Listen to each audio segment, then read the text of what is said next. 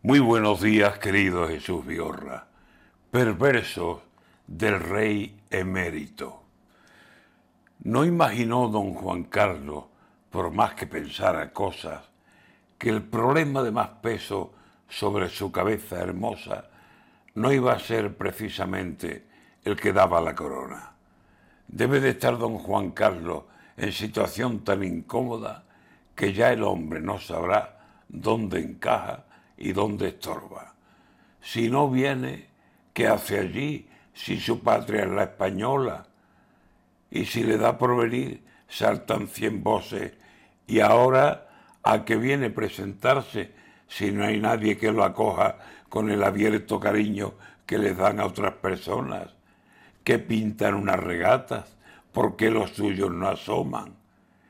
Y así estará el pobre hombre envuelto en una zozobra sin saber dónde quedarse ni con quién tomar dos copas. Ahora que ha muerto su prima y lo invitan a las pompas fúnebres por Isabel, le están formando una gorda, que no tiene por qué ir, que a ver dónde se coloca, que mejor es que no vaya, que allí ni pincha ni corta.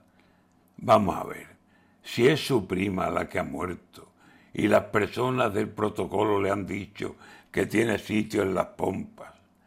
¿Qué impide si este señor, en calidad de persona, en calidad de pariente, va al pésame?